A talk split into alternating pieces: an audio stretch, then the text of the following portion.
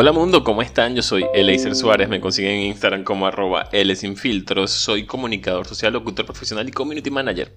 Soy venezolano y voy a hacer una pausa acá. Porque hoy vuelve a cosas maravillosas un argentino que, eh, como lo dije en el episodio, en el primero que grabamos, está influenciado por, por Venezuela. Pero yo voy a dejar que sea él el que nos hable de eso.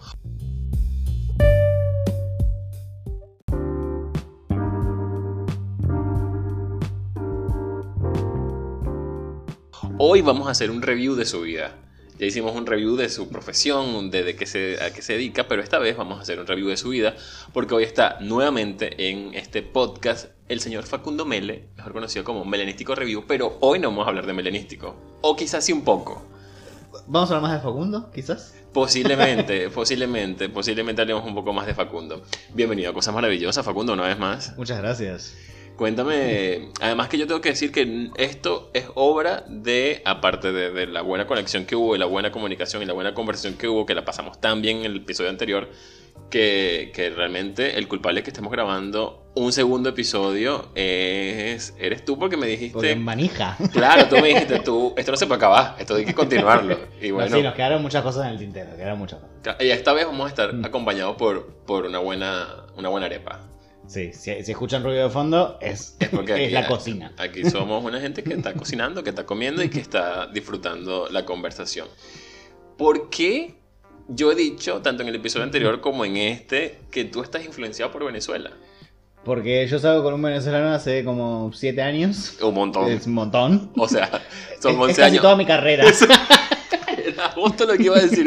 Son 11 años en carrera, 7 de Wow, es un montón. Que aparte él también es publicista. Ah, bueno. De hecho, nos conocimos en, un trabajo donde trabajábamos juntos claramente. Después volvimos a trabajar juntos. ya, ya ahí, ya siendo pareja. Em, bueno, salgo hace 7 años con él y nada, convivo con él hace como 6 años. Eh, o, más, no sé. No, creo, creo que este año, este año van a ser 6 años. Em, así que nada, estoy como muy, muy influenciado, ¿no? Convivo 24-7 con un venezolano. Seguramente ya escuchas gaita en Navidad. Mira, pero te, hago esto que, me, que me generó ruido. Se conocieron en el trabajo. Ambos son publicistas. Pero también luego trabajaron eh, nuevamente en, la misma, o sea, para la misma empresa, supongo. Sí.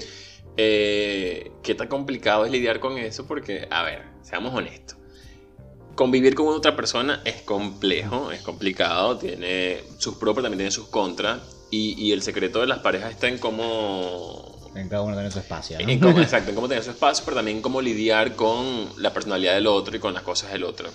Pero también, además, convivir en el trabajo con la pareja es complicado. O sea, yo lo veo súper complicado. Ah, nunca se me hizo complicado porque nunca trabajamos en el mismo equipo. Ah, Creo bueno. que ese es el factor fundamental. Siempre, la primera vez cuando nos conocimos no, no salíamos, bueno, teníamos cosas, pero no, no, salíamos oficialmente. Eh, ya nos habíamos ido los dos cuando empezamos a salir formalmente. Y después, eh, finales del 2018, no, principios del 2019, volvimos a trabajar juntos. Yo entré en, en una empresa y bueno, lo recomendé a él y quedó. Eh, en ese trabajo había mucha gente de mi trabajo anterior. Eh, algunos yo estaban, otros después me los, tipo, me los fui llevando yo. Eh, que también lo conocían a él. Entonces como que teníamos como ese grupo de amigos en común. Ah, claro. algunos que yo ya los conocía y otros que bueno, eran gente de ahí de hecho, seguimos teniendo ese, grupo de, amigos, pero nunca trabajamos en el mismo equipo. Eso me parece como lo fundamental. Claro, quizás ahí es donde está el, secreto, porque sí sé que a veces es complejo cuando. Igual hace dos años estamos trabajando desde casa, se fue a la mierda. o sea, estamos mirándonos la cara 24-7, literal. Bueno, pero igual, igual, lo positivo es que ya tienen un montón de tiempo, o sea. Sí, ya superamos esa prueba. ya, es una prueba superada. Pero bueno, también lo que pasa es que a los, dos trabajar no solo en la misma industria, sino en la misma empresa como que hay un momento donde no es conectas nunca, te, sentás a comer o salís a algún lado y es como, estás hablando de trabajo o de la gente del trabajo. Y aparte, muchos de nuestros amigos, de, él también estudió comunicación en Venezuela eh, y yo estudié publicidad. Casi, no sé, te diría el 80% de nuestros amigos son publicistas. Claro, está metido en el medio de alguna forma. Y hemos trabajado con casi todos nuestros amigos, nosotros en diferentes agencias, diferentes trabajos. Eh, entonces como que es muy, es muy difusa la línea entre la vida personal y el trabajo y las amistades. Porque trabajas todo el tiempo con tus Termina siendo tu vida. O sea, no es como, claro. no, yo tengo una vida mm. con mis amigos, una vida con mi trabajo, una vida, es tu vida. O sea, básicamente, quizás por eso también funcione. O sea, porque a lo mejor lo que dice mucha gente dice, no, mira, publicidad, o sea, ya mi trabajo. Otra cosa, no compiten, no llega un punto donde se vuelve como competitivo, ah, nunca a nivel laboral, como, hmm, yo quiero hacer esto, no, yo quiero hacer esto otro, no. No, no, cero, porque. Mm, bueno, ahora no particularmente, pero durante mucho tiempo tuvimos el, el mismo puesto los dos, que estaba bueno porque nos servía mucho para negociar. Nos servía mucho para negociar los sueldos. Era como. Ah, pero si él está cobrando esto, ¿por qué yo no? Además, no tengo secreto, claro.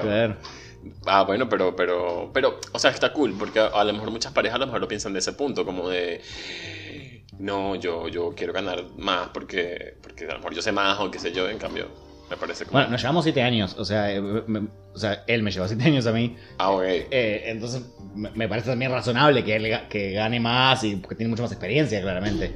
Eh, sabe más cosas. y que, bueno, para el próximo episodio voy a invitar a tu pareja.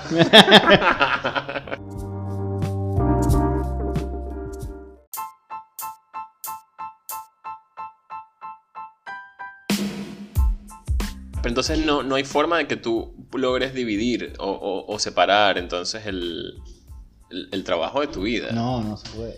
¿Y lo disfrutas? Y aparte, volvemos al episodio anterior. Yo estoy todo el tiempo aplicando lo, que, lo, que aprendí en todos estos años de trabajo. Es, un círculo. Ni siquiera que, bueno, en mi hobby sí me separo de. Tampoco, no, ¿verdad? Ni siquiera, no es que mi hobby es jugar al fútbol.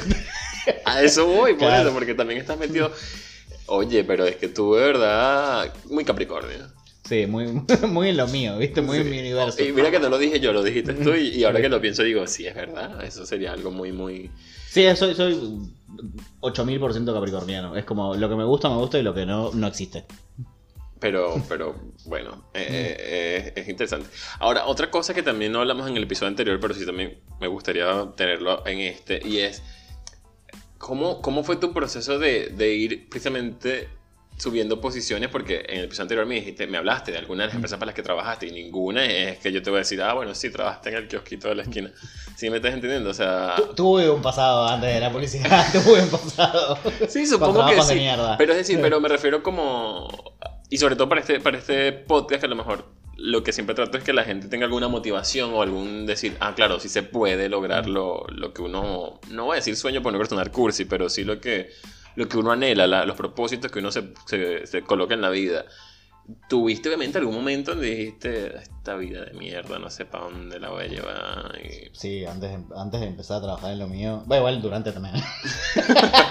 todo lo día de la vida. Pero no, conozco mucha gente que odia la publicidad y trabaja en la publicidad y se quiere ir todo el tiempo. Y eh, a, mí, a ver, no te digo que me encantan las agencias porque tienen lo suyo, pero a mí siempre me, gustó lo que, lo que hago porque, bueno, me gusta. Eh, ahora particularmente estoy trabajando en marketing, yo no trabajo más en publicidad, pero...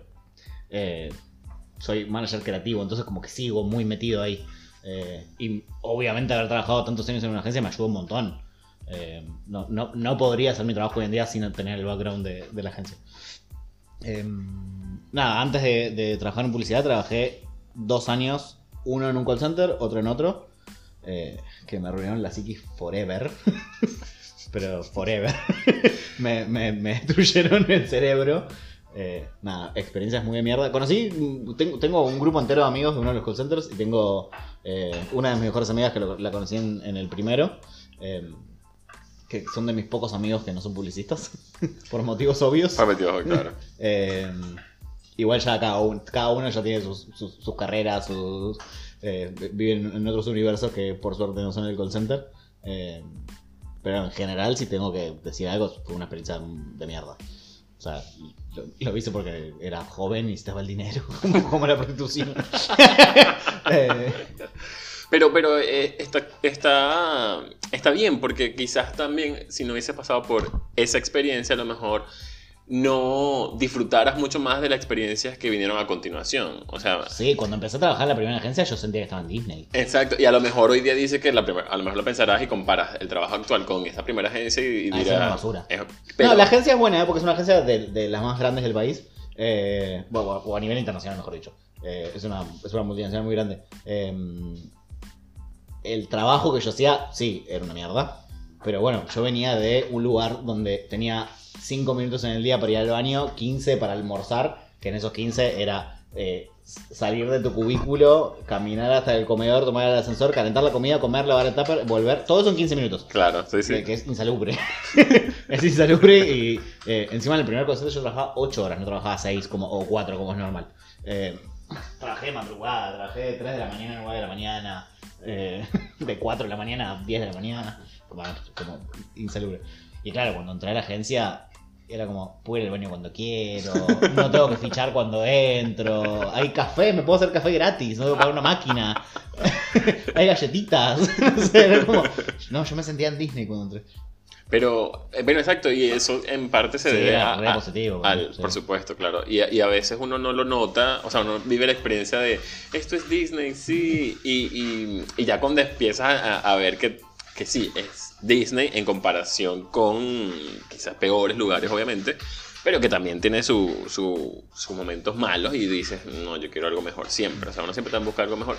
Pero está, está genial que lo digas porque eh, a lo mejor hay muchos que en el camino dicen, no, mira, lamento, pero, pero no. Y no solamente hablo de, de, tu área en específico, que es el mundo de la policía. del trabajo en general. Del trabajo en general, por supuesto. Entonces creo que que me voy a poner un poco reflexivo solamente acá para después ponerlo más, más, alegre, pero, pero sí creo que es importante que eh, cuando uno está metido en esos momentos donde uno dice a la mierda esto que estoy haciendo, eh, pararse y, pensar en como, ¿qué hago para cambiarlo? ¿no? Porque creo que eso, ahí es donde está el, el, el el secreto está ahí en como no es que va a cambiar de la noche a la mañana no es que o sea no es, que te llamaron no es que tú recibiste una llamada en el call center y te dijeron recibiste una llamada en el call center y te dijeron eh, mira, Facu, eh, ven a trabajar a la agencia. O sea, no fue así. Seguramente te preparaste, seguramente. yo, ya estaba estudiando, estaba en mi segundo año de la carrera. El primero lo hice trabajando en el call center. El, apenas arranqué el segundo año de la carrera, empecé a trabajar ahí. Ahora empezado en marzo, en abril empecé el trabajo.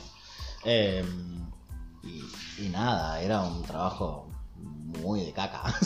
era, todavía en esa época eh, la empresa se dedicaba al marketing directo entonces llamaba a clientes y le hacía encuestas. O sea, no es que empecé a trabajar de creador de contenido. O sea, yo cuando empecé a trabajar en esa agencia, las redes sociales no existían. O sea, existía Facebook y, y, claro, pero las empresas no trabajaban en Facebook. Exacto, porque el Facebook era para, para los amigos. Para jugar al, al Farmville y al Cityville y, al, al Pet Society.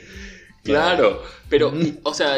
Yo viví todo ese cambio estando dentro de la publicidad y fue como, wow. wow. Claro, eh, eh, eh, es otra cosa, porque uno, y uno pensará que a lo mejor que sí, eso fue hace, eso fue hace nada. O sea, que el, Yo empecé a trabajar en redes sociales en el 2012.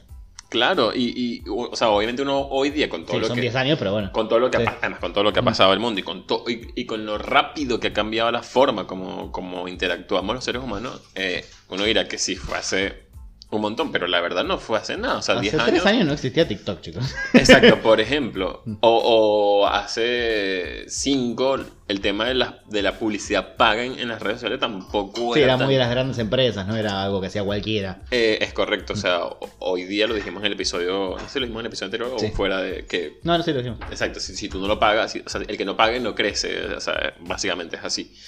Em, pero bueno, qué bueno eh, escuchar esa parte de ti, porque es lo que uno dice, a lo mejor escucha el episodio anterior y dice, no, este muchacho lo tuvo todo desde, desde siempre. Y la verdad es que no, o sea, lo hemos estado conversando y... No, Es, perseverancia. me, quedé con lo que vos decías de, bueno, la gente que capaz se, se quiere dar por vencida, ¿no? Como para decirlo como de alguna forma. Eh, siento siempre cuando tenés 20 cortos que crees todo ya, ¿viste? Y yo veía a la gente que tenía 30 y pico que era como, che, tenés como la carrera súper hecha y tenés tu plata y viajás y no sé qué. Y yo en mi primera agencia, todo bien, te dije, me sentía en Disney, pero no sé, yo estuve en una facultad privada que me la pagaba yo con mi sueldo y si te digo, no sé, cobraba dos mil pesos y 1800 los pagaba de facultad y con los 200 que me quedaban me pagaba la sube para, para ir a la facultad y gracias vivía con mis papás y me mantenían porque, porque no podía hacer otra cosa. O sea, no es que yo trabajaba para comprarme ropa o para lo que sea. Y eso fue durante varios años. durante casi toda mi estadía en esa, en esa agencia, que fueron cuatro años, yo trabajé para pagarme la carrera. Eh, Después, bueno, ya me fui, me recibí y ahí, bueno, ya como que empecé a, crecer, ahí me pude, me pude mudar ya con, mi novio y, y, empecé a elegir a dónde quería ir. Porque hay un momento donde no podés elegir. Claro. Es como es lo que te toca. Es como decía, yo necesitaba trabajar y bueno, trabajé en el call center y, es, lo que, es lo que pude. Después uno cuando empieza a crecer y empieza... Como el tema de la plata es como totalmente fundamental para, para poder decidir. Como la, la libertad económica te da libertad en otras cosas también. Sí, buenísimo eso. O sea, sí, sí. O sea, estoy aquí. ¿Viste? Nos pusimos reflexivos. Se pone que, que no, vamos a divertirnos. Nos pusimos reflexivos. Pero está bien porque es, la única forma de que muchos entendamos que. Ojo, y no estoy hablando que tú puedas tener mucho o poco. Lo que estoy diciendo es como lo que tienes es porque lo has trabajado, o sea, lo has trabajado, lo has logrado y, y, cuando me refiero a eso no me refiero a cosas materiales, que si bien es cierto lo acabas de decir, obviamente lo material te va a dar una cierta estabilidad y te va a dar un montón de cosas y, recursos además, pero sin duda eh, es como el trabajo que eso conlleva, es lo que, con lo que me quedaría yo.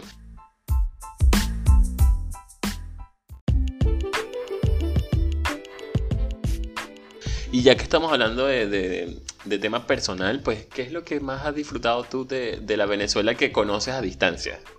Eh, o sea, de, mi novio. Claramente.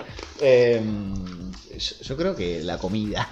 no, mentira, la gente, la gente. Amo a los venezolanos, tipo, los amo. o sea, con menos que conoces un montón, obviamente. Sí, un montón, obvio. Eh, y, que, mm, qué crees que o sea, ¿qué crees que hay de Venezuela que digas como, ah, bueno, claro, es que es esto lo que, lo que engancha quizá? Eh, yo creo que el humor... ¿Es muy negro o muy básico? ¿Cuál de las dos?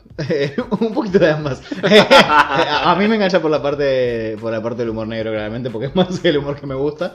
Eh, creo que tienen como muy buena onda en general, como, como una predisposición y, y, y, mm, no sé, por ejemplo, yo soy muy de quejarme cuando vas, no a comer en un lugar y que te atienden mal. Y me siento bendecido de que los venezolanos hayan llegado a este país y, hayan acaparado el servicio de, todos los restaurantes y lugares porque es como, ay por Dios, ¿cómo cambió esto? ¿Cómo cambió esto? Porque son súper atentos, súper amables, que es como debería ser básicamente. Lo que pasa es que el argentino tiene esa cosa de, sentir que, vos le debes algo constantemente eh, y la típica de entrar a un local de ropa y que no, nadie te venga a atender. es como a mí me ponía del orto eso. Y ahora con, con tanto venezolano en, en la parte de atención al público, me parece que cambió un montón eso. Sí, yo no, no lo sé porque, porque, porque soy venezolano, no sé claro, creciste con eso, sí. Pero, por ejemplo, yo lo decía que a mí, algo que me gusta mucho de ustedes los argentinos es que pelean por todo, o sea, pelean por, por, por, por o sea, por las cosas que a lo mejor uno me dice como, pero no es necesario pelear por eso. la intensidad. claro, pero cuando te das cuenta y dices, bueno, en cierto modo las cosas funcionan, es porque, porque tú lo peleas, o sea, porque no, no permites que, que que te pasen por encima o que, o que quieran hacer algo que tú dices, eso está mal, o sea, ¿no? Claro, hay gente que también exagera un poco y de quiere pelear por una bolsita de caramelo, entonces tampoco para tanto, pues, pero, pero sí entiendo que, eh, que a nosotros, por ejemplo, como venezolanos, eso nos falta muchísimo, como eso de, de decir, mira, no, esto no me gusta y lo tengo que decir porque si no lo digo, no. Eh, ahí para mí es le falta terapia a ustedes. Nosotros estamos sobre terapizados, estamos sobreanalizados. Tenemos, tenemos muchos años de terapia todos. sí, sí. somos el país con más psicólogos del mundo. Eh, y, siento que un poquito le, falta ahí. Sí, sí, y estoy de acuerdo. Bueno, ya que estamos hablando de eh, los venezolanos y estamos hablando de que dijiste al comienzo, cuando te hablé de Venezuela, que te gustaba, aparte de, nosotros, te gustaba la gastronomía venezolana. Amo la venezolana. Yo, supongo cuál va a ser tu favorito, pero es diferente cuando... Ya te digo que no, porque yo sé cuál me vas a decir, yo te voy a decir que no. Ok, porque a lo que voy es, la mayoría de la gente del exterior que prueba la comida venezolana, o la típica comida venezolana que se suele vender, mejor dicho, eh, obviamente van a escoger una cosa como favorito y yo le doy la razón porque sí es como cool eso. Eh, pero eh, cuando convives con un venezolano que empiezas a, de, alguna manera a disfrutar la comida casera del venezolano, es ahí donde de verdad tú dices, ajá, ¿qué es exactamente? No, bueno, quiero decir que en este podcast mientras estamos grabando está mi pareja y está poniendo seguramente caras. Lo que pasa es que yo. Y, el que no es venezolano está haciendo las arepas, o sea. en casa de Herrero, cuchillo de palo en este podcast. La producción de este, de, este podcast está haciendo las arepas, no yo. Eh, lo que quería decir es como. cuando obviamente conoces la gastronomía como tal, eh, ahí puedes decir con propiedad. Sí, salís del circuito turístico, por alguna forma de decirlo. Sí, sí, he probado. De hecho, tengo amigos venezolanos que me dicen, conoces más cosas que yo. Pero, ajá, por eso ahora, ahora yo quedo con la duda, porque, ¿sabes? Porque, claro, como yo crecí en Venezuela y obviamente para mí la gastronomía venezolana es lo normal, o sea, no, no, no lo veo como, ah, claro, eso es un plato, ¿sabes? Como, para mí es la comida que yo me comía todos los días, o sea... Y, claro, porque cuando te vas, a, yo nunca me fui a vivir a otro país, pero lo vivo todos los días con mi novio, es como, eh, bueno, yo antes, te iba a decir, fuera de cámara, no hay ninguna cámara, señor, acá. cuando, cuando no estábamos grabando, estábamos hablando eh, de, de, cuando yo empecé a salir con mi novia en 2014, 15. Eh, todavía no había tantos venezolanos en Argentina y era difícil conseguir una harina pan, que es el alimento básico de cualquier venezolano. Es, el oxígeno venezolano. Eh, de ahí viene nuestro humor. y teníamos que ir a un supermercado en la loma del culo a comprar una harina pan que salía un huevo de plata. Y ahora vas a Carrefour Express, al chino, y te compras la harina y te la haces. Eh, es más, el punto que ya, ya o sea, la, harina pan, la marca venezolana, es rara conseguirla y consigues ahora. La, la Moritze, que es argentina. exacto, la marca argentina, pues. Y, y tú, bueno, uno regla, ya, ya fue. Un movimiento muy, tradicional, muy tradicional de los argentinos sacar su propia marca, muy mal ahí. Pero bueno, igual, igual, igual es, es, es esto, de, ¿cómo se llama? Esto de la transculturización al punto de que la industria alimenticia propia del país dijo, mm, vamos a invertir. Tenemos un mercado, obvio. Hay un negocio. hay muchísima gente acá. Em, nada, te decía, como que antes nos costaba un montón y, claro, yo con el tiempo entendí que, es muy difícil irte a vivir a otro país y de repente la comida más básica de tu casa, que es el desayuno de todos los días, no exista. E, es, un montón. No se me ocurre un análogo argentino como para compararlo, eh, ¿no? Bueno, a ver, el mate, por ejemplo. Claro, pero bueno, vos te vas a, vivir a casi cualquier parte del mundo y conseguís yerba. Claro, pero a lo que me refiero como, como irte a un país y que no consigas mate. Claro. A eso voy. Es como, sí. Eh, eh, es, como, debe haber sido como súper duro con los, primeros que vinieron a vivir para acá. Eh, les doy las gracias, yo le doy las gracias a los que vinieron primero. los que abrieron el camino. Eh, por suerte cambió y la, la gastronomía venezolana está por todos lados y yo amo Amo que sí sea. Ajá, pero ¿y entonces cuál es tu favorito? Yo creo que vos estabas hablando obviamente del pequeño, claramente. Sí, obviamente. no es mi preferido, o sea, amo los pequeños, pero no son ni ahí mi preferido. Pero es una cuestión básica, es masa con queso. O sea, ¿cómo, ¿a quién no le va a gustar? O sea, tenés que o ser intolerante a la lactosa o, o, que no te guste el queso, no sé. Pero es como a nadie le puede no gustar el pequeño. Es la puerta de entrada a la comida venezolana. Sí, pero. Y además que para nosotros es como. O sea, nosotros nos, generó mucho ruido al comienzo cuando la gente. O sea, sentía este fenómeno por el pequeño de amor absoluto y nosotros como. Pero eso para nosotros se come, es como. ¿Cómo se dice aquí? O sea, es como si fuese una picada. O sea, es como.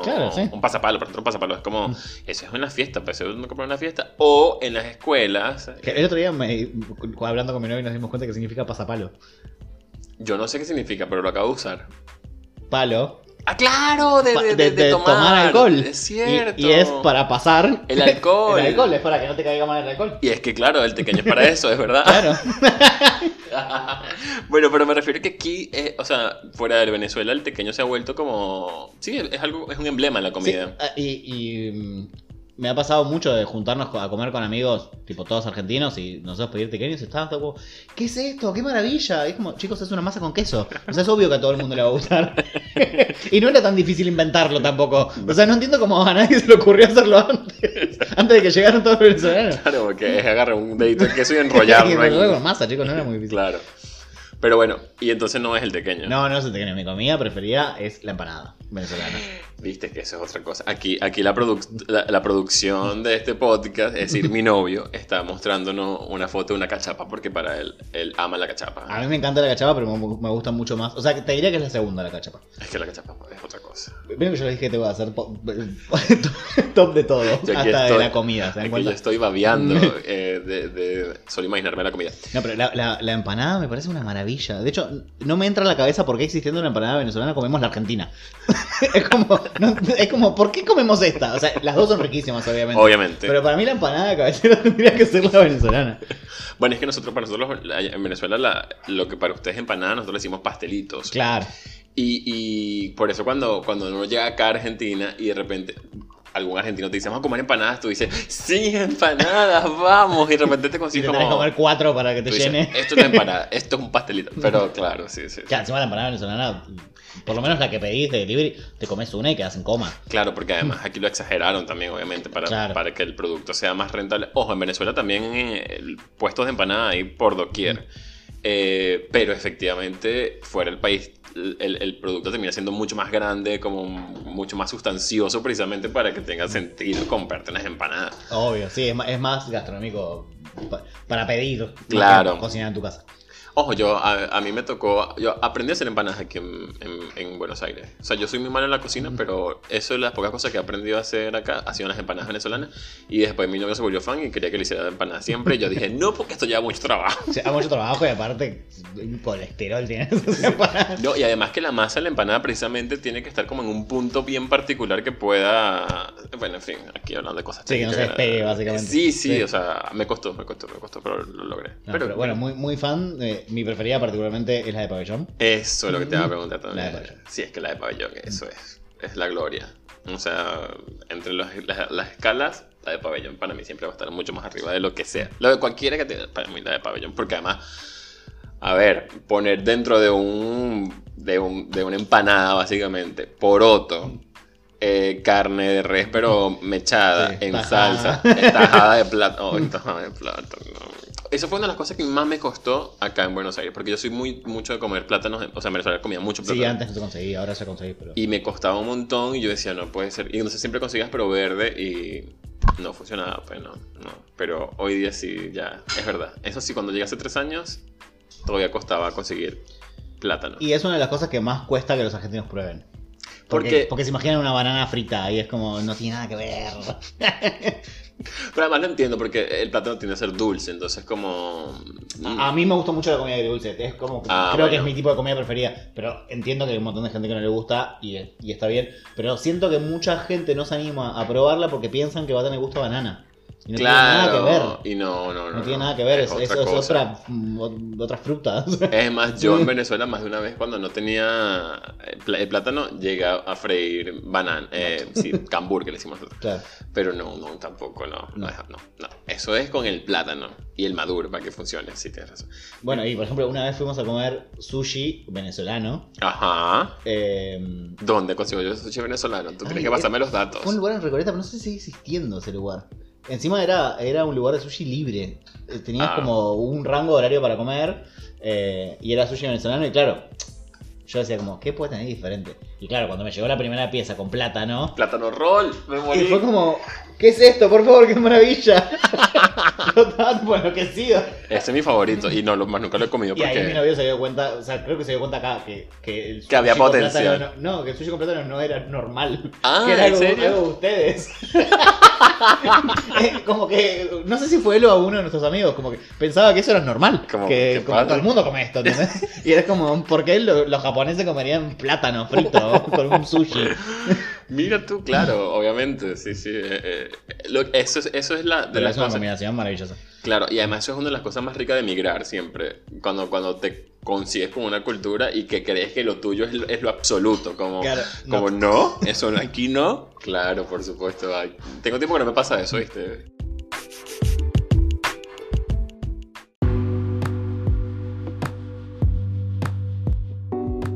Otra cosa que he escuchado mucho, que a mí me parece graciosísimo, es eh, que ustedes crecieron pensando que no tenían acento. ¿Me estás jodiendo? no, o sea, nosotros creí, crecimos creyendo que nuestro acento era neutro. no. no, obviamente no. uno que es un, niño criado por Cartoon Network se da cuenta que no.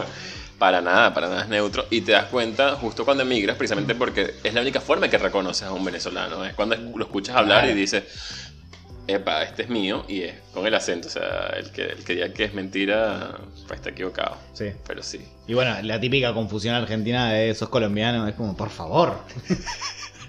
no se puede hablar más diferente. Hay algunos que, bueno, a veces te confunden un poco, más los, de cerca de la frontera, que te puede llegar a confundir un poquito, eh, pero en general no parece ni un poco como hablan. Claro, pero también es porque, porque de alguna forma estamos muy cerca y, y si bien el colombiano tiende a, a pronunciar todas las S, que es ahí donde, donde se marca mucho más la diferencia. J como ustedes. Exacto, y nosotros que no, no, decimos buenos aires, sino buenos aires. ustedes ponen J en, todos lados. Eh, bueno, ahí es donde tú descubres el, los vicios del acento y tú dices, claro, obviamente. Pero para alguien que quizás no, no esté acostumbrado al, a los acentos, obviamente, escucho un colombiano, escucho un venezolano y, también depende de la región de Colombia la región de Venezuela, puede que digan. Sí, me he llegado a confundir a veces, ¿eh? Me he llegado a confundir. Eh, no sé, creo que Angie Cepeda lo ubicás. Claro, las Juanas. Bueno, la, ex esposa, bueno, o ex novia, no sé, de, Diego Torres. De Diego Torres, claro, por supuesto. Eh, no sé si esposa, pero sí, salieron muchos años. Eh, yo a ella la escucho bastante venezolana.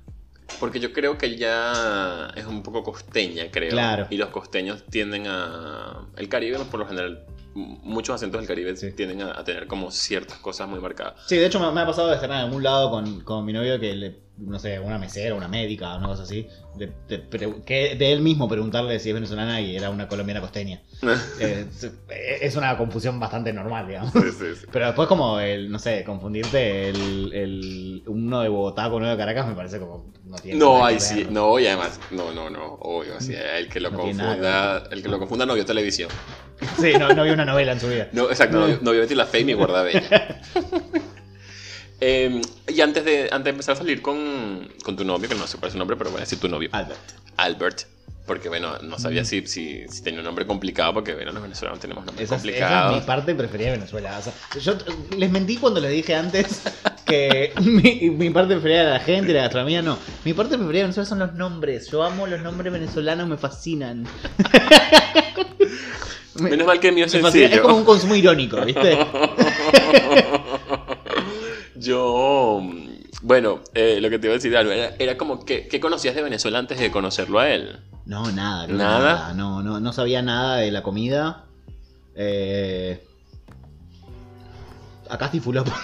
Ah, bueno, pero es que, acá Es el emblema venezolano en Argentina. Eh, no, no, la verdad es que no. Te, digo que considero que te miento, no, la verdad que en cero. Que, que, me parece incluso más interesante porque entonces eso es lo que te permitió como, como conocer cada, cada aspecto sin, sin mayor. Y, aparte, el primer venezolano que conocí fue él. Ah, bueno, claro. No, es que empecé por otro. y, no, te pasó lo mejor como, bueno, lo conociste a él y después cuando conociste a otro venezolano decir, ah, pero no todos los venezolanos son iguales. O... Sí, claro. De hecho, me pasa que, por ejemplo, eh, mi novio no insulta nada en venezolano, insulta argentino. No te creo. Y claro, ustedes insultan un montón. Y sí, obvio. Eh, y es algo como muy, de su casa, ¿viste? Como que él... muy educado. Por, ejemplo, mi novio no dice nunca vaina. Es una palabra que no dice. No. Y claro, para mí es como el ABC venezolano esa palabra. Claro, es como el coso. Y la primera vez que me acuerdo que me junté con sus amigos, todos hablaban muy diferente a él.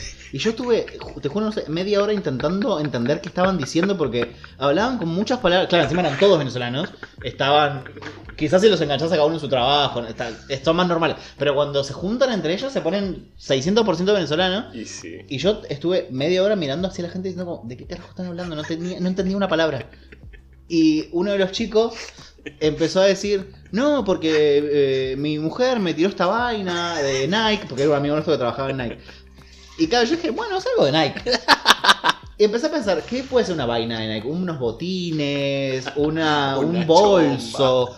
Claro, y entonces nada, como que no me cerró nunca la historia. Y después al rato veo que estaba hablando de la vaina de no sé qué, pero la historia era otra.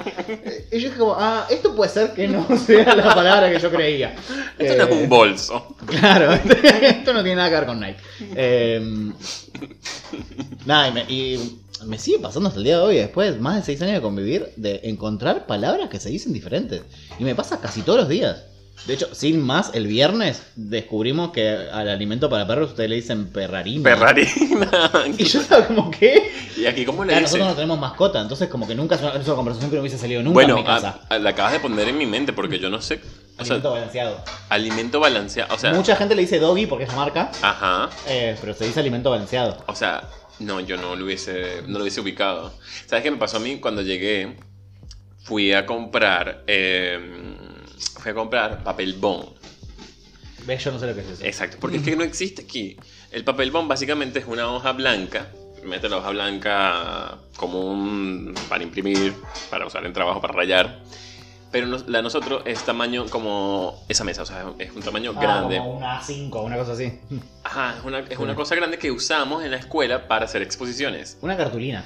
No, porque ¿No? es dura. Ah. Es, tal cual un papel bond. O sea, ah, es un papel es, ese material. Y obviamente cuando yo los voy a comprar a la librería dije... ¿Es blanco? Sí, es blanco. Ah, porque acá tenemos los afiches que son de colores. Ah, no, ya. Igual puedes poner un afiche blanco. bueno, entonces, claro, es, un tamaño afiche exactamente. Y cuando voy a comprar, digo, quiero un papel bond. Y todo se me cambia como no sé qué me estás pidiendo, porque eso. Y yo, y yo tratando de explicar porque yo decía. Porque además, como es algo tan, tan del día a día y tan como. eso no tiene explicación, o sea, es como. Sí, no sabes cómo se dice de otra forma. Claro, yo decía, pero ¿cómo te explico que es una. O sea, es una hoja grande? Y claro, me dijeron, ah, eso es un afiche, ah, eso es una. Y yo decía, no, no es nada de eso. Pero una cartulina, y yo decía, no. Pero claro, eh, me pasó con el papel bond y después con el tergopor.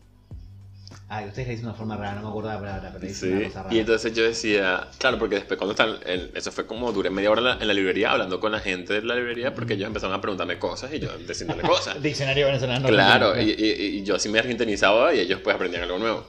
Y eh, nosotros le decimos anime. Nosotros le decimos, le decimos anime y, y obviamente, o sea, ¿cómo, cómo tú conectas anime con con, con Tergopor. Nunca, nunca lo harías. O sea, te quedarías como. Sí, rarísimo. Claro, entonces por eso. Y la viromen. Claro, ¿ustedes que le dicen pluma? No. Eh, lapicero.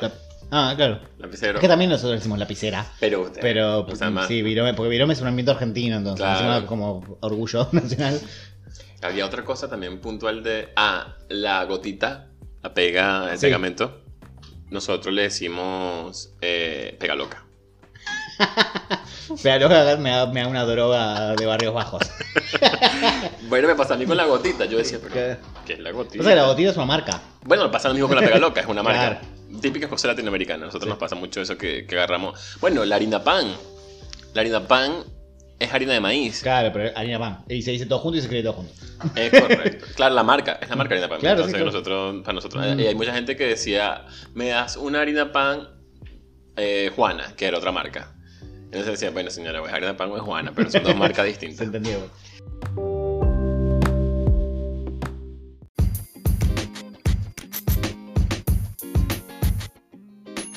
Bueno, ya hablamos de, Venezuela. Y ahora este episodio tenemos que cerrarlo con, con, lo que quedó pendiente del anterior. Porque además yo sé que es un tema que te apasiona y a mí también me gusta hablar de eso y es nada más y nada menos que el drag. Yo antes de pasar a quiero, quiero confesar que tengo un alter ego venezolano. ¿Tienes un alter ego venezolano? sí, sí. así, pero, ya va, Muchos de mis amigos venezolanos me dicen así.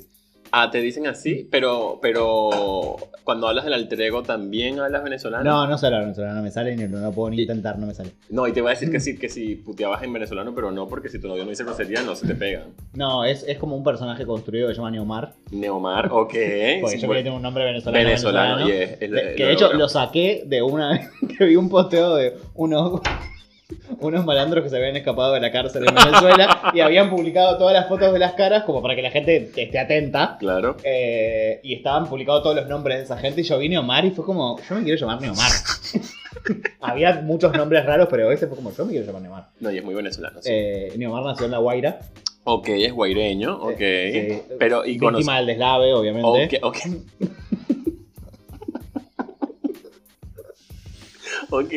Obvio, víctima del deslave. Su familia murió en el deslave. Oh, terrible. Eh, fue trasladado a Caracas. Ok. Eh, por, la, por, la, ayuda comunitaria. Es un damnificado. Ajá. Es un damnificado. Eh, bueno, después se vino a Argentina. Se vino a Argentina porque era huérfano aparte. Pero, y, se vino, y supongo que se vino por tierra ese, ese venezolano. Sí, claro, obvio. Okay. Hizo escala en Perú y después Él llegó. tuvo una vida dura.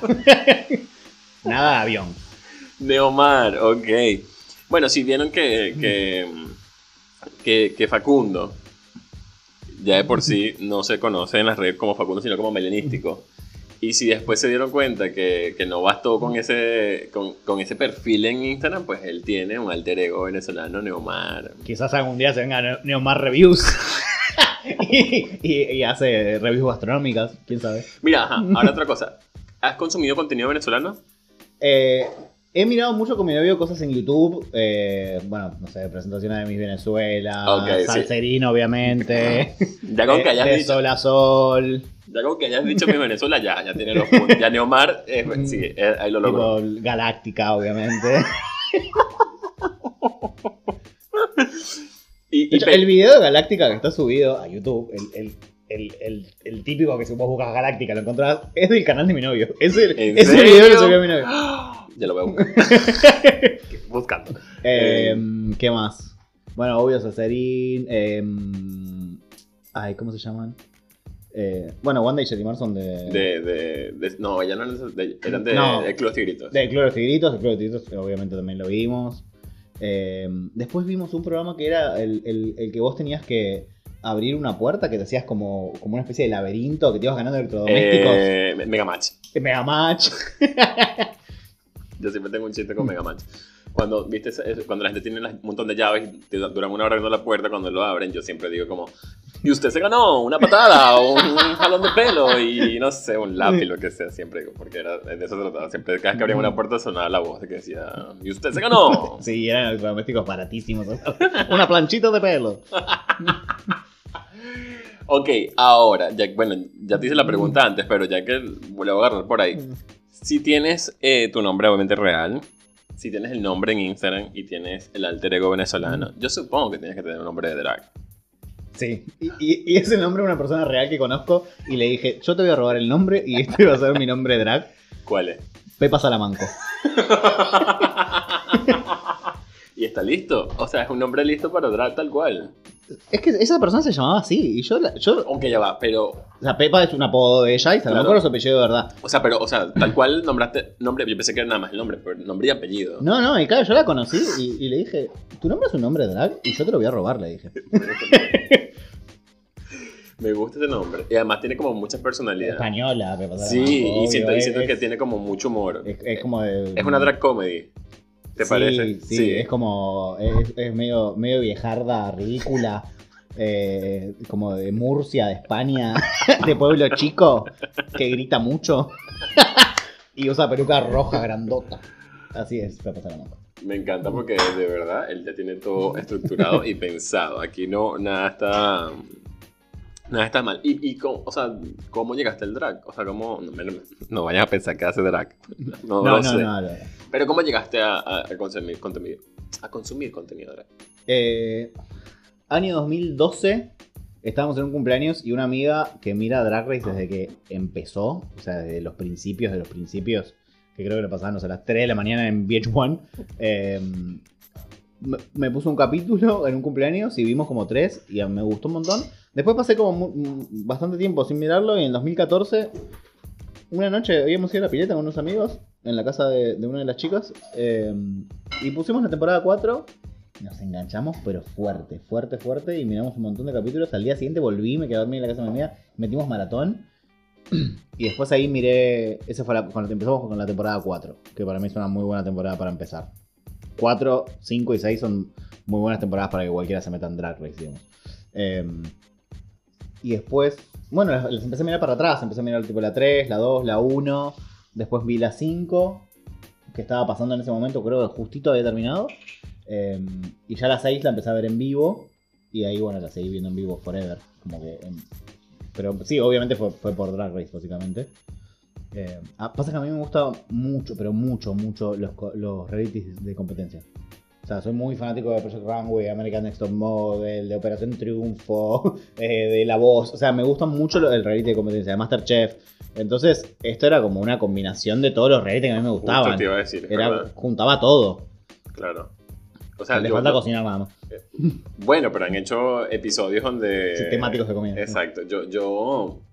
Ahora que lo recuerdo, sí, porque a mí me gustó, fíjate, a mí me gustaba mucho cuando era adolescente Project Runway. Claro. O sea, recuerdo la primera vez que lo vi, o sea, para mí fue como, oh, esta es mi, obsesión y, quiero vivir por esto. Eh, y este, ahora que lo, que lo, que lo mencionas, este, quizás a mí me gustó también track precisamente por eso. Por, sí, por los, los, los, retos de diseño. Los retos de diseño. Por ahí.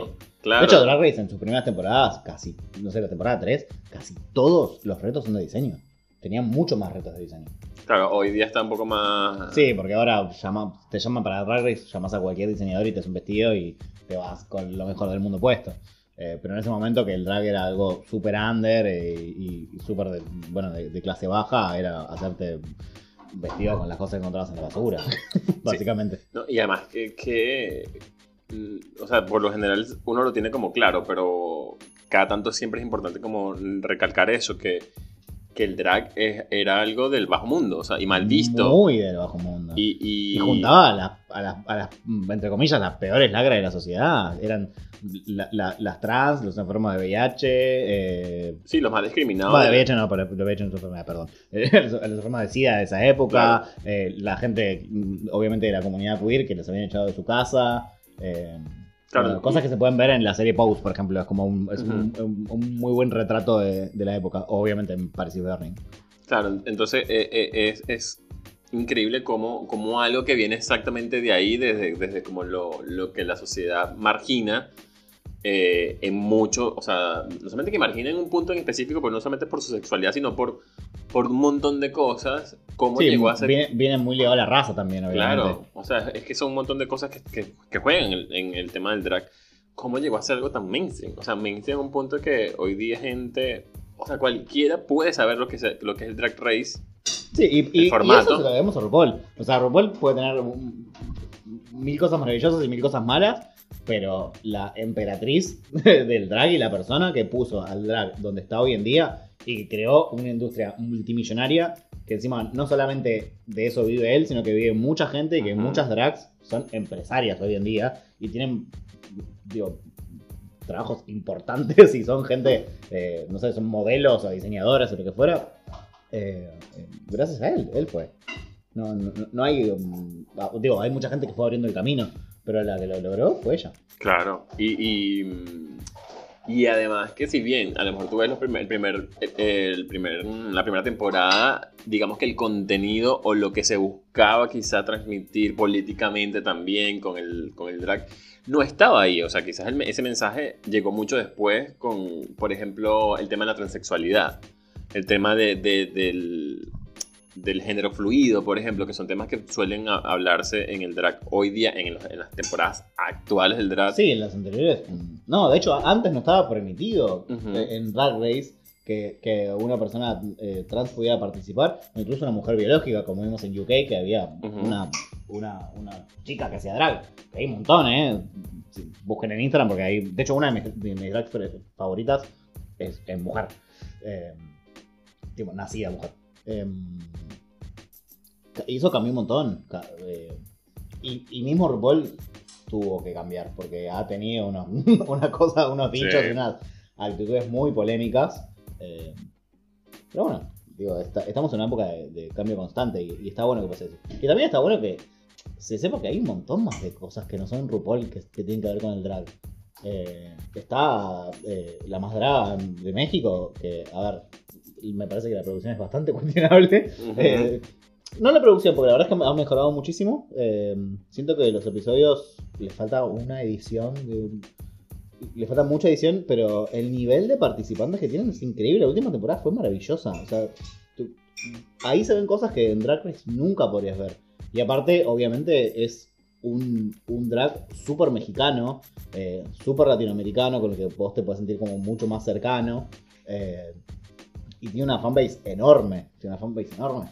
Y, me parece que está buenísimo que exista otro tipo de drag. O Dragula, por ejemplo, que es drag de terror. Eh, drag como súper monstruoso. De, sí, bueno, de terror como más, más asqueroso. Eh, y son drags que jamás podrían estar por jamás.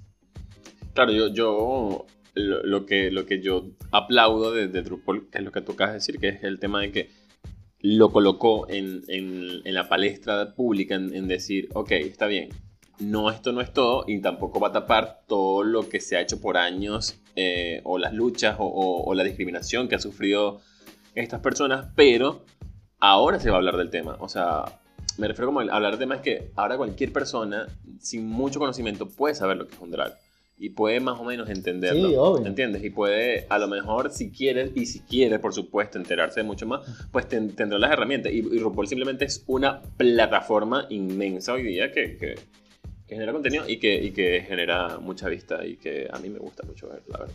Sí, que, está buenísimo, como digo, fue, eh, fue, ella la que lo logró y también la que dio lugar a que otras plataformas como Dragula, La Más no sé, Vertu Chile, lo que sea, hay un montón eh, que que, que, existan. Y bueno, ahora tenemos las 200 millones de franquicias de, Drag Race.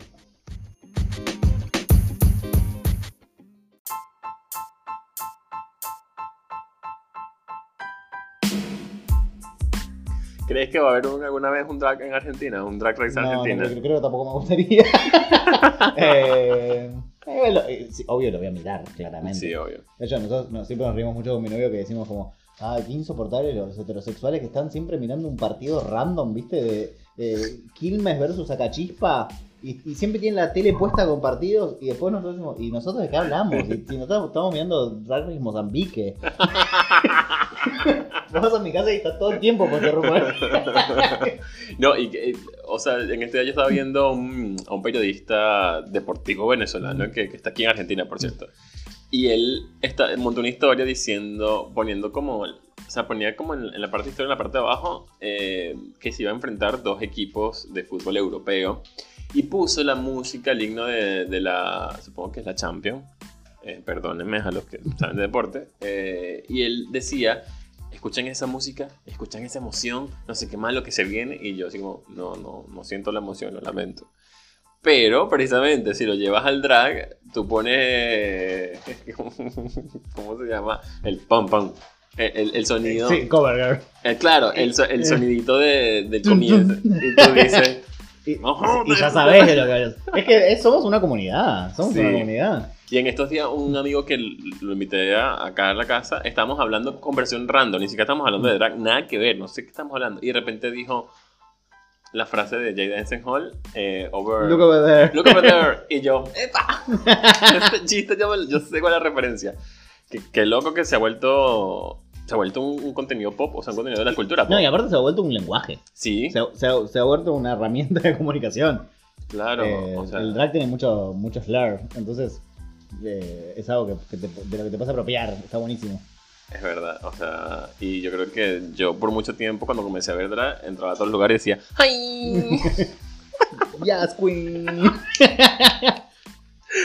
Mira, me, me encanta. Em, no, no, quiero que se acabe este episodio sin, sin, que, me, sin, que, sin que hablemos un poco más del tema del drag, pero del tema de ya como un poco más review.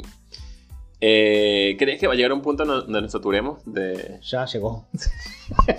no, quería, no quería aceptarlo. No, ya llegó. Hay que aceptarlo. Hay que aceptarlo. Es como. E, está buenísimo que exista la plataforma Drag Race en otros países porque no, todo el mundo mira a los Estados Unidos o del país que fuera. Está buenísimo que, que le den la oportunidad a las, a las queens locales. Lo que pasa es que hay demasiadas temporadas por año.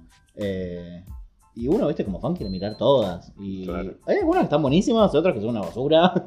Eh, y que además el formato, como de alguna forma, eh, el formato ya está. Entonces, como no es que tú vas a ver, por ejemplo, Drag Race España, que sí fue una buena temporada para hacer la temporada inicial pero que el formato es básicamente el formato estadounidense, o sea, no... Sí, no, no propone nada nuevo. Igual yo ah, muchas veces lo he hablado con amigos.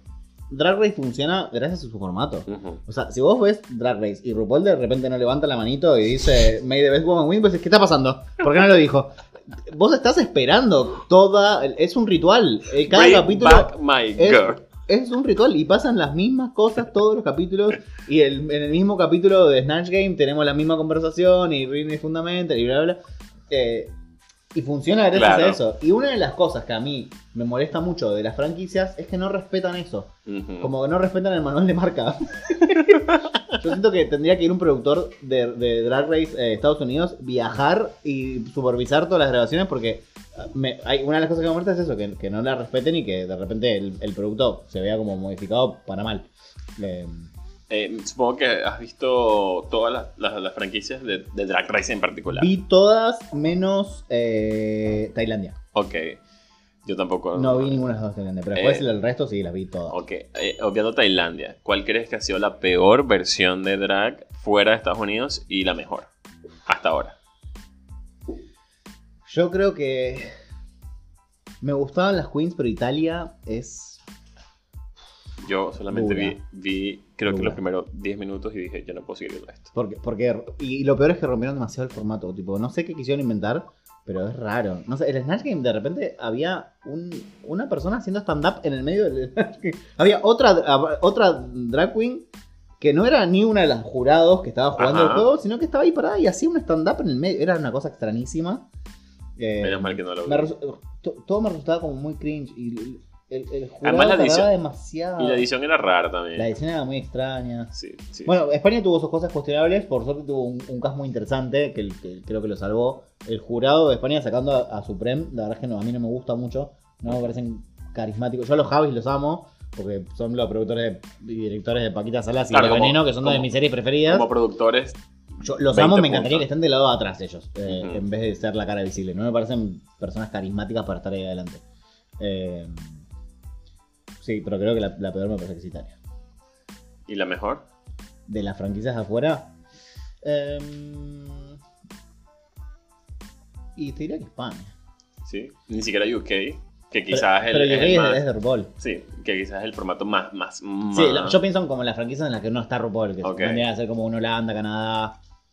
Hablando de, de RuPaul, fue, si tengo dos preguntas con respecto a él. La primera es si, supongamos, los que hacen el, el, papel de RuPaul en esta franquicia, ¿cuál crees que sería el más cercano a RuPaul? Yo creo que Supreme. ¿Supreme? Sí, porque me parece que es la única que no limita. Mm. Que, ya tenía su personaje de drag construido y, y me parece como súper carismática, me parece que sus evoluciones están buenas. Siento que se siente cercana a las, participantes. Eh, me parece que, de hecho, la veo bastante más humana que RuPaul, que es medio robótica en ese sentido. Eh, me parece que es ella. Y si RuPaul, por alguna razón, decide. Dios no lo permita, me estoy persignando en este momento. Tan Mariana. Si RuPaul llega y dice, mira, ya fue. O sea, ya, yo llego hasta aquí. Ah, pensé que me a decir si iba a morir. No, no, no, no, tampoco, tampoco tan mal. Igual es la única forma en la que RuPaul te va a dejar esto. ¿eh? Yo te quiero decir que RuPaul. Te imagínate ya rueda entrando. el funeral de RuPaul es en el runway. Te lo digo. y es un challenge. Tenés que dar el, el discurso más emotivo. El más emotivo, claro. Eh, ¿Cuál crees que sería la drag que podría sustituir en tal caso? Eh, yo creo que todo el mundo diría Bianca, para mí no. Eh, creo que Bob es una persona que podría sustituirla muy bien. Ahorita Bob ah. está haciendo mucho contenido en. Sí, miro, bueno, miro, mucho a Bob y a, a, Monet. Me, me gusta mucho. Bueno, esta temporada de Pit Stop es con Monet. y me gusta mucho. Creo que Bob está haciendo como un podcast con todas las ganadoras, si mal no recuerdo, o pues Monet también. Hay un yo el, que escucho es el de Alaska y William, que hacen reviews de las temporadas viejas y de las nuevas, que me parece muy divertido. Eh, no sé. No, Bob tiene como un canal de YouTube donde invita gente, pero creo que es random y hablan de cosas. O sea, hablan mucho de los capítulos. Pero me parece que Bob podría ser una, una buena una buena... representante porque siento que podría tener su propio estilo. No sé que se sentaría a imitar a RuPaul. Claro. Bueno, está cool. Ya. Ah, no, eso me lo dijiste fuera de grabación. ¿Cuáles eran tus reinas favoritas? Te lo dije fuera de cámara. fuera de cámara, cuando eh, teníamos la cámara apagada. Eh, mis reinas favoritas son dos. Tenía una original y después otra que se agregó. La original es Jinx. La amo a Jinx, me parece una reina muy completa. Me parece súper graciosa, eh, actúa súper bien, canta como los dioses. La, he visto cantar en vivo y es increíble lo que canta. Eh, se nota mucho como ese, ese background del teatro y el medio Broadway. Em, sus looks, obvio, cuestionables. no es una reina que se. no, es una, no es una, look, queen. obviamente, no es una Instagram queen, pero a mí me gusta muchísimo. Em, y la segunda es Alaska, porque me parece una reina muy funcional del show. Es, es, es una reina hecha por y para Drag Race. Para Drag Race. Eh, disfruté muchísimo sus dos temporadas y después ella hace mucho contenido para fans de Drag Race. No para fans del, drag en sí, sino para fans de Drag Race. Ella tiene ese, podcast de reviews y, sus videitos y su, música me parece muy graciosa. Porque creo que es una de las pocas queens que no se toma en serio esa de, querer pegarla como cantante y hace unos temas que son bizarrísimos. Me parecen muy graciosos esos temas. Además creo que no se toma ya en serio, no se toma en serio ella misma. Nada se toma en serio. Pero lo hace bien. Claro. O sea, exacto, porque no, es lo mismo. Porque, porque es súper exigente con ella misma, pero sabe de dónde ponerse. Claro.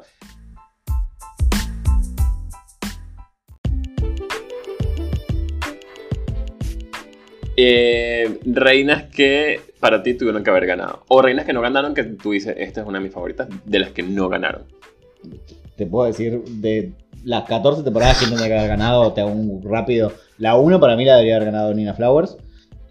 Aunque a Vivi me cae muy bien, ¿eh? eh era bastante peleada, pero la, la 1 la debería haber ganado Vivi. La. Mm, voy, en orden. En Tyra era. Voy a saltear las que para mí estuvieron ok. O sea, no te las voy a decir. O sea, la 2 está bien, la 3 está bien, la 4 está bien, la 5 está bien, la 6 está bien. En la 7. Violet es Violet, pero podría haber ganado Ginger. La 7. Ok. Pero Violet es Violet. Sí, o sea. Me parece que ninguna otra queen hace lo que hace Violet y está muy bien. Y ninguna, ninguna otra queen dejó un precedente como el de Violet. Del, del, claro, sí, al, ella inventó eso. Al punto que después hicieron una pasarela. eso.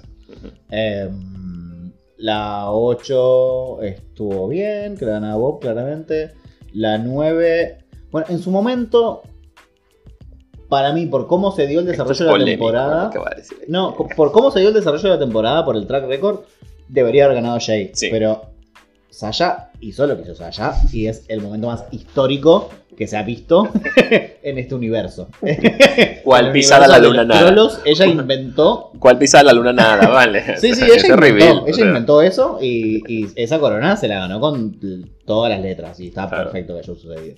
Pero si yo me baso solamente en el récord, bueno, podría haber ganado Jay. Sí, además que si, si a lo mejor hubiesen usado el formato anterior. Eh, sí, ganaba Jay. Ganaba eh, la 10, Acuario claramente. La 11, Ivy estuvo bien. Podría haber ganado Brooklyn, claramente, pero. Muy buena reina Brooklyn. Pero a mí particularmente me gustaba un poco más eh, Ivy. Igual la 11 es la temporada que menos me gusta del mundo, la odio.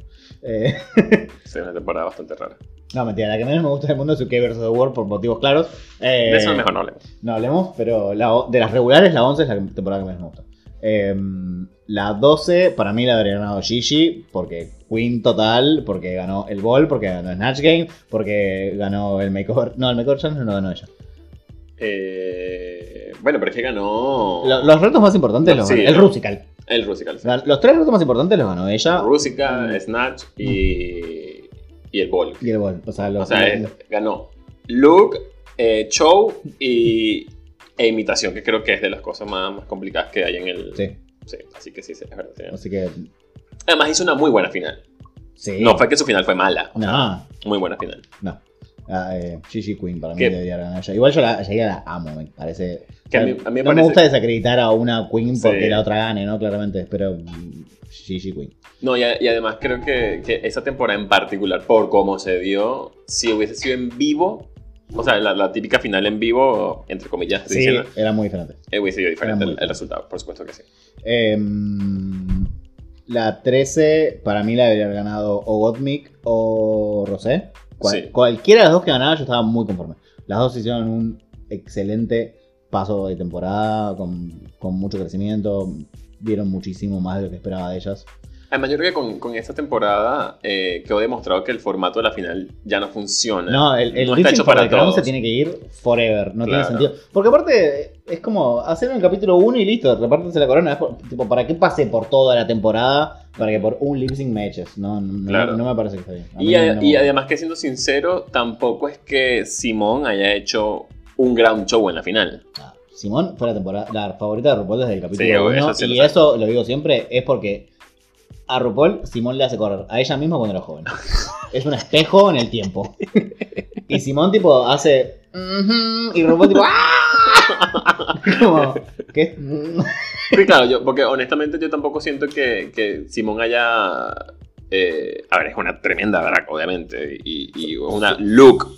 sus looks me fascinan, amo que represente la moda de los 2000 que es horrenda de esa forma. Pero además, sí, pero el tema con, con Simón es que yo no siento que haya o sea, que haya no traído. en la temporada. Exacto, que haya, exacto, o que haya traído algo novedoso al drag o, al, o, al, formato.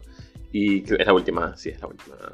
Eh, sí, sí, por la 14, bueno, estamos, estamos ahí y bueno, capaz los All-Stars, no sé. Claro, y. Mm, ay, se me fue. Ajá, bueno, no, porque dijiste que no lo ibas a decir, que era como la, la, la queen que no merecía ganar. Punto. Trixie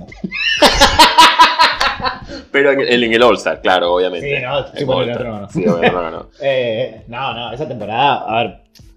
esa temporada ese, era Vendela hasta que Vendela decidió irse. Ese es el All Star 3, ¿no? Sí, esa temporada era Vendela hasta que Vendela decidió irse y después. Eh, Shangela era Y después lo que la robaron a Shangela es el mayor robo de la historia. Eh, claramente. ¿Crees que es el mayor robo de la historia? ¿De Drag Race? Sí. Y después de haber eliminado a Jimbo y a Panchina, y están, están ahí, hay como una guerra de cuchillos entre esas tres. Pero sí. ¿Y Manila? Sí, Manila, pero bueno, Manila la echaron de manera justa, entre comillas. Sí, sí, es verdad. La, echaron con el formato típico.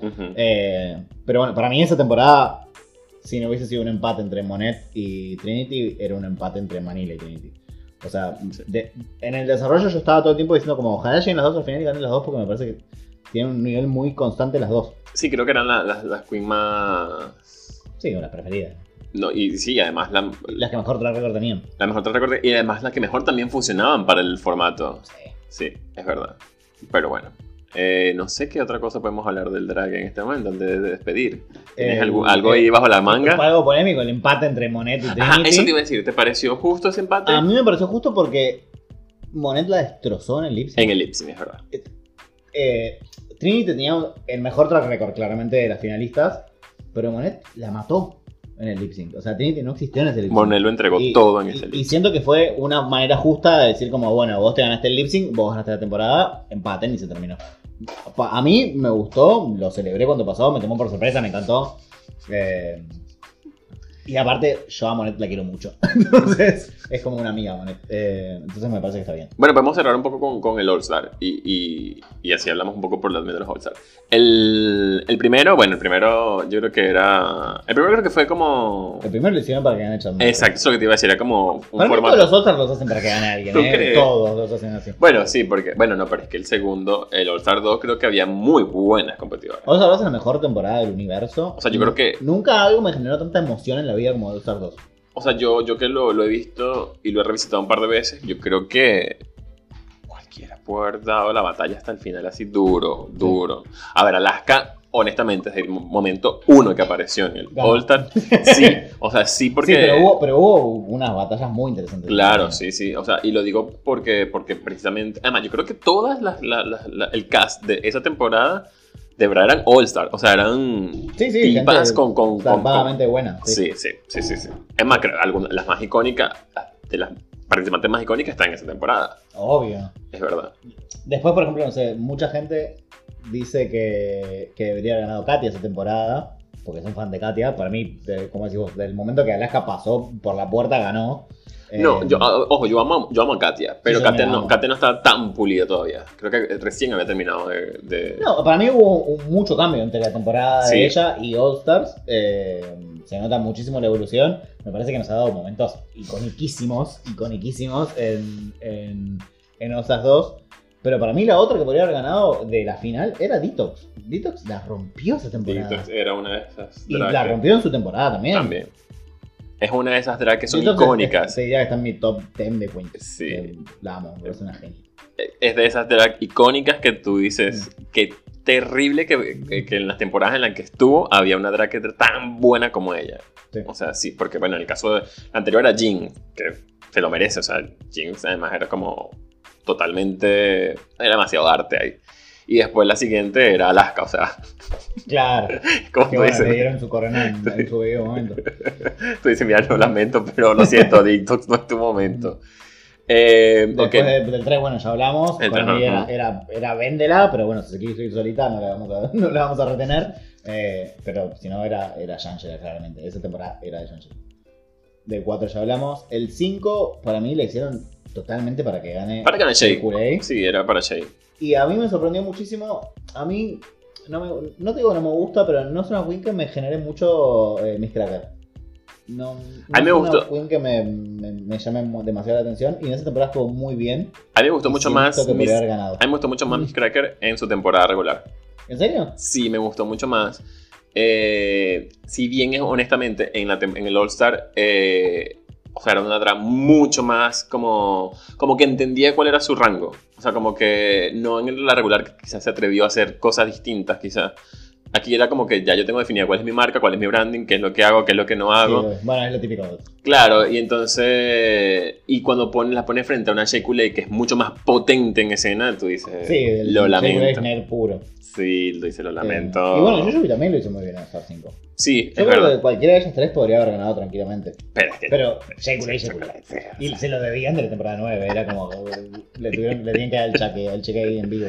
Claro, o sea, desde que entró era, era ella, o sea, no había de otra. Y All 6 la disfruté muchísimo, pero me pareció una payasada que haya ganado o sea, Kylie Sonic. O sea, me una payasada, era la, la, peor queen de, que tenía track record. Sí. El único win que tenía se lo regalaron. Se lo regalaron, es cierto. E, ese capítulo tendría que estar en el bottom directamente, ni siquiera safe.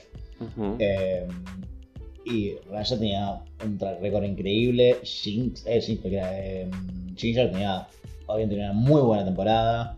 Eh, incluso Eureka, que se fue y volvió, tenía mejor todo el récord que, que Kylie Sonic. Eh, me pareció una payasada que se ganó. Yo lo único que aplaudo, honestamente, de, de esa temporada es el, formato que hicieron con. De así. No, no, no, no, licencia, sí, es una cosa, una pasada de loco.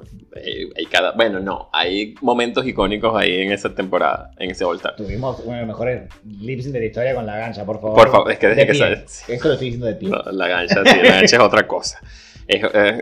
no, puedo, no, puedo, expresar lo que es la gancha en eso, en eso que hizo.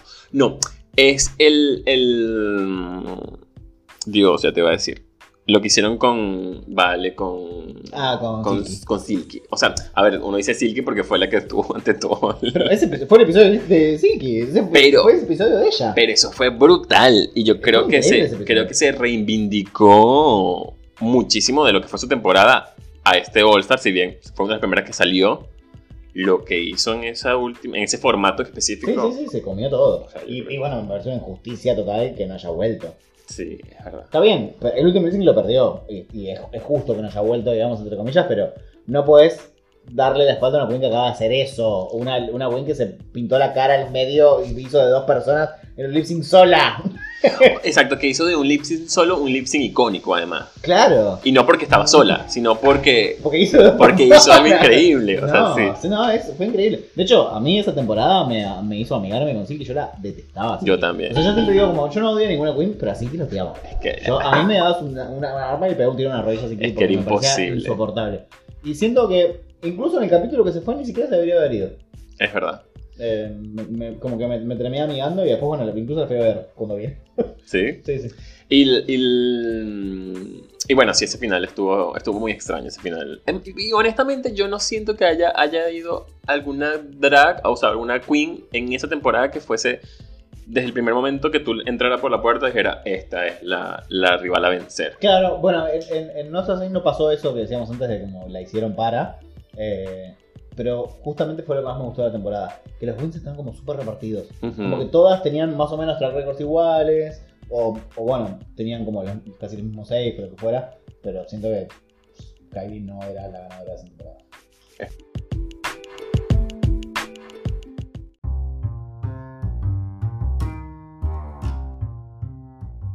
Y hablando de series, esto no lo hice nunca en mi Instagram. Nunca, nunca conté cuáles son mis series preferidas. La exclusiva. Eh,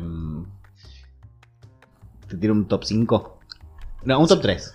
Ah, o sea, te vas a ir mucho más. O sea, vas sin Yo miedo. dije que soy estructurado. Acá... Pero vas sin miedo, porque top, top 5 tienes como un rango un poco más amplio. Sí, bueno, pero un top 3 es, esto es. No, te puedo tirar un top 5. No, te puedo tirar un top 5. Sí, te tiro un top 5. Eh, de atrás para adelante, obviamente. Claro, no, mejor... la, por supuesto. posición número 5. La posición número 5 sería Years and Years. Es una serie de HBO del 2019. Ok de qué trata. o sea, por lo menos tírale algo para que la gente diga, ok, tiene, tiene sentido. Es la historia de una familia inglesa eh, que cuenta más o menos como unos 10 años de su vida. En, creo que es en el 2022 o aprox, 2023 debe empezar la serie. Em, ya empieza con algo un poquito como bastante futurista. Y, empiezan a pasar cosas en el mundo, como hay una crisis como de... Mm, ya como que se cuál ¿Eh? Ya, ya me llega cuál es. Eh, hay como una crisis como económica muy grande que a ellos le cambia muchísimo la vida. Ellos tienen bastante plata y de repente tipo, quedan en la lona. Eh, empieza a haber muchos problemas de, guerras y de refugiados. el, banco robándole plata a la gente, como el corralito 2001 en Argentina. que verlo en, Inglaterra es como, wow. Claro. ¿Qué está pasando? Y son unos 10 años de su vida eh, viendo como el mundo los cambia a ellos. Eh, me gusta muchísimo. Es como súper caótica esa serie. Me, me, parece muy buena. Aparte es muy cortita, tiene muy pocos capítulos. Ok, y además, con todo lo que está pasando, válida verlo entonces. Lo loco es que es de 2019 y quedó como quedó vieja, porque, mm, por ejemplo, no existe la pandemia en esa serie. Ah, bueno, pero... Eh, obvio, porque es de antes. Pero te muestran como escenarios tan, tan caóticos que la pandemia como que ni siquiera podía ser considerada como algo que iba a pasar. Pasan muchas cosas y no hay una enfermedad, por ejemplo, por ejemplo. En, ah, en, esa serie. Es re loco. Después la cuarta sería Mad Men. Ok. ¿Por qué publicista? No, porque amante de la, de la dirección de arte. Ah, ok, ok. Esa serie podría haber tratado de cualquier cosa. Exclusivamente a mí me gusta mucho más, obviamente, porque tiene que ver con, lo mío. Eh, entiendo mucho más lo, que pasa. Eh, pero, pero me fascina, me fascina ir viendo cómo, cómo van cambiando las cosas a, través de los años. ¿Ves que tengo un, patrón? Sí, ahí veo. tengo un patrón. con años de soledad. Eh, bueno, serie de época, actuaciones de la puta madre. Es una serie donde la verdad es que yo tengo que reconocer, no pasa mucho. Es una serie que no a todo el mundo le gusta. Es una serie muy lenta, que está casi contada como si fuera de la época. Eh, conozco mucha gente que ha visto, no sé, toda la primera temporada es como, yo me bajo de este barco. Eh, pero bueno, ah, me gustó muchísimo. La medalla de bronce viene ya. La tercera. Medalla de bronce, exactamente. La tercera es Boya Hortman de Netflix. Ok. Eh, no, creo no, no, puedo ni escribir que Hortman me parece una obra de arte de, principio a fin. O sea, me parece la, la, serie de animación más humana que se ha hecho en, la vida. Porque todo lo que pasa en la serie es lo que le podría pasar a. no sé si a cualquier persona, porque él es famoso, pero. Tiene, tiene un enfoque muy, muy humano y que ellos sean animales es como casi anecdótico sirve para la parte de humor.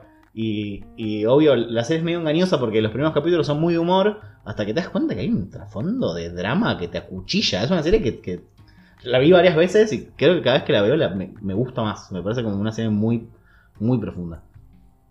Mi segunda serie preferida, de Plata, de Plata es eh, How I Met Your Mother. Ok. Soy muy fan de How I Met, pero muy fan. Incluso a pesar de toda la crítica que tiene en contra, eres de los que la defiende y dice. Sí, sí, ah. sí, sí. Yo te acuchillo por el final de Joder. sí, no, ahí me voy a las piñas. O sea, soy, sí, soy muy fan de Joder. Bueno, antes que me preguntabas tipo si, si, era de pelear, por el final de Joder me peleo. Ahí, sí, ahí sí me agarro piñas. Eh, sí, soy, muy fan. Me parece que es una serie muy bien contada, muy bien construida, con mucho desarrollo de personaje, muy graciosa. Yo, a mí me gustan las comedias, no, es lo que más me gusta, soy mucho más fan del drama. Eh, te darás cuenta por las series que elegí, ¿no?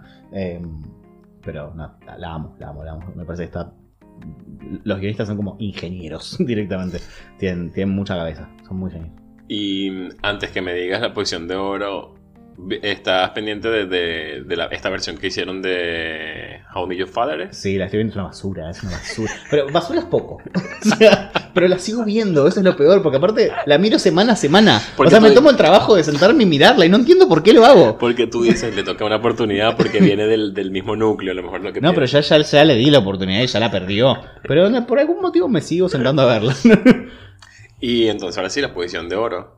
La número uno. La posición de oro. La número uno. La número uno. El top, top, que nunca en mi vida va a cambiar. Es Six Feet Under de HBO. Ok. ¿Y? Sinopsis. claro. Sinopsis. Guay. O sea, si me diste cuatro porque de la de oro, ¿no? claro. Eh, Six Feet Under trata sobre una familia que vive en Los Ángeles y tiene una funeraria. Eh, y en el primer capítulo muere el padre. Y entonces ellos quedan a cargo de la funeraria. El hijo más grande no vive con ellos porque se llevan muchos años entre. Son tres hijos. El más grande, el del medio, que es el que se encarga con el padre de la funeraria, y la hija más chica, que es, adolescente. El más grande hace muchos años que se fue de la casa y vuelve para Navidad. O sea, él está volviendo a su casa para Navidad para pasar las fiestas con ellos. Y el padre choca con el auto el día de Navidad y se muere ese día. Entonces él se queda ahí en, su, en la casa con su familia para hacerse cargo de la funeraria. Eh, y todos los capítulos arrancan con la muerte de una persona random, mostrándote, tipo, en qué animación que ni murió, te muestran cómo se muere, y ese es el muerto que llega a la funeraria, que tiene que ver mucho con lo que va a pasar en ese capítulo. Eh, es una serie súper dramática. Para eh, nada, no me había dado cuenta de eso. Pero dramática fea, ¿no? Dramática DC viste que es como ah, que llorás como medio, medio que, está bien, ah, ah, dices eso te hace llorar a veces mal, pero como que decís, ah, todo esto es muy lindo, en esta serie todo el mundo quiere hablar de sus sentimientos y quieren ser una familia feliz. No, esta serie es una serie retorcida, muy retorcida. Bueno, si empieza diciendo que el papá se murió en, la plena Navidad, oye, está difícil. No, pero eso no es nada. eso es, eso es el Literalmente son los primeros cinco minutos de la serie. O sea, literal, te acabo de contar los primeros cinco minutos. Eh, y bueno, son cinco temporadas, unos 12 capítulos cada uno. La verdad es que no, no son muchos capítulos. Eh, pero es una serie pesada, no es una serie que vos te puedes sentar a ver tres capítulos al hilo porque te deja mentalmente exhausto, porque, porque no se trata como de la vida misma. Eh, y para mí tiene el mejor final que pudo haber tenido alguna vez en la historia y tendrá una serie. Palabras mayores. Eh, para mí, Six Under vale la pena por verla por el final. O sea, te puedes comer cinco temporadas y cuando llegas al final te vas a dar cuenta automáticamente que todo el mundo que te diga esto tiene razón. Yo le voy a escribir a toda la gente que te sigue en Instagram o sea, yo voy a hacer otra vez y le voy a decir, vean, escuchen este episodio, vean el final y bueno, eh, y dato extra, dato extra, tengo tatuado en la espalda el nombre del último capítulo de Six Feet O sea, ese es el nivel de fanatismo que manejo. y es el único tatuaje que tengo. Es un nivel, ese es un nivel. Esto es Capricornio. Sí, literal. O sea, como soy fanático, soy fanático.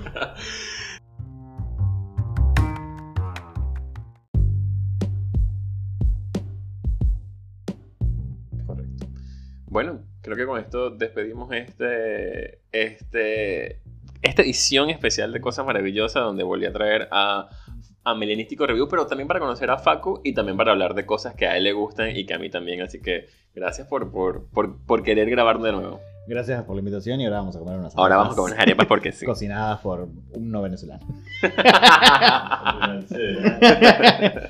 Señores, escucharon cosas maravillosas. Les recuerdo, si les gusta este episodio, pues vayan y le dan cariño y amor a Melenístico Review. Así lo consiguen en Instagram. Y si no les gustó, pues me lo dicen a mí en arroba L sin filtros. Chao.